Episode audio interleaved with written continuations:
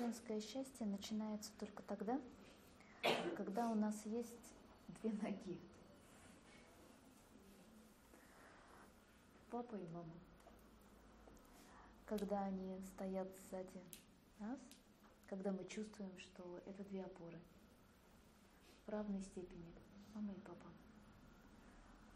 Потому что если у нас есть папа, но нет мамы, мы все время будем искать маму в отношениях. А если у нас есть мама, но нет папы, что для девочек более актуально, мы всегда будем искать отношения дочери с папой, перекладывая на мужчину ответственность за себя, какие-то обязательства, ожидания, требования, да, чтобы он был папой для нас, а мы были для него дочерью. А там уже дальше кому как повезет. Есть те, кому везет, и они встречают папочек, и тогда они могут быть действительно счастливыми. А есть те, кто находит папу, вернее, ищут папу не для того, чтобы его найти, а для того, чтобы его постоянно искать, потому что я ищу не партнера как папу, а я ищу настоящего папу, которого у меня никогда не было. И тогда даже отсутствие партнеров – оно все время мне напоминает про отсутствие папы.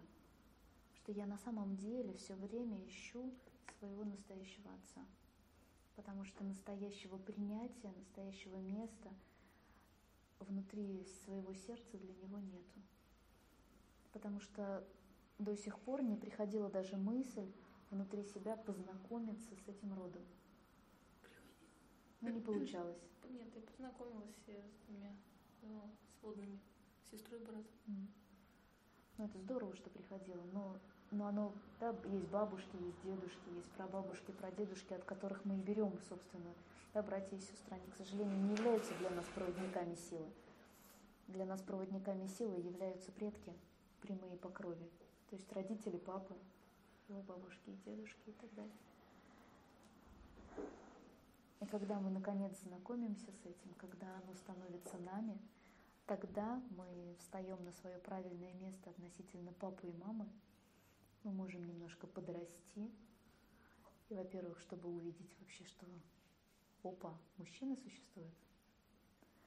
Опа, есть среди них те, кого можно не бояться. Потом опа, есть все, которых можно не бояться. Ну, то есть нет причины их бояться, никого. А потом опа, я могу уже пойти в эту близость, чтобы создать что-то большое, красивое, светлое и вечное.